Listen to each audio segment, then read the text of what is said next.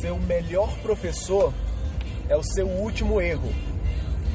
É engraçado, né, como você vê as pessoas com medo de errar. É, baixa o volume, por favor, meu amor. Você vê as pessoas com medo de errar.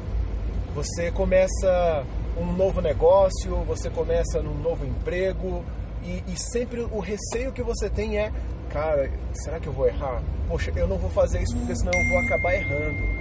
Cara, mas se eu errar, tô enrolado se eu errar. Cara, mas sabe por que, que a gente tem isso? A gente tem isso porque a gente aprendeu na escola que se a gente erra o exercício, se a gente erra na prova, a gente não passa de ano, a gente não é aprovado. Mas é, essa forma, né, essa forma de avaliar a pessoa é uma forma tão ultrapassada, ao meu ver e ao ver de empreendedores. Por quê? Porque não, não, não simula a vida real. Na vida real, sabe como é que funciona? Você só cresce se você errar. Se você não errar, você não cresce. Na verdade, quando você erra, significa que você está tentando. Então, se você está com medo de errar, cara, não tenha medo de errar, vai lá e faz.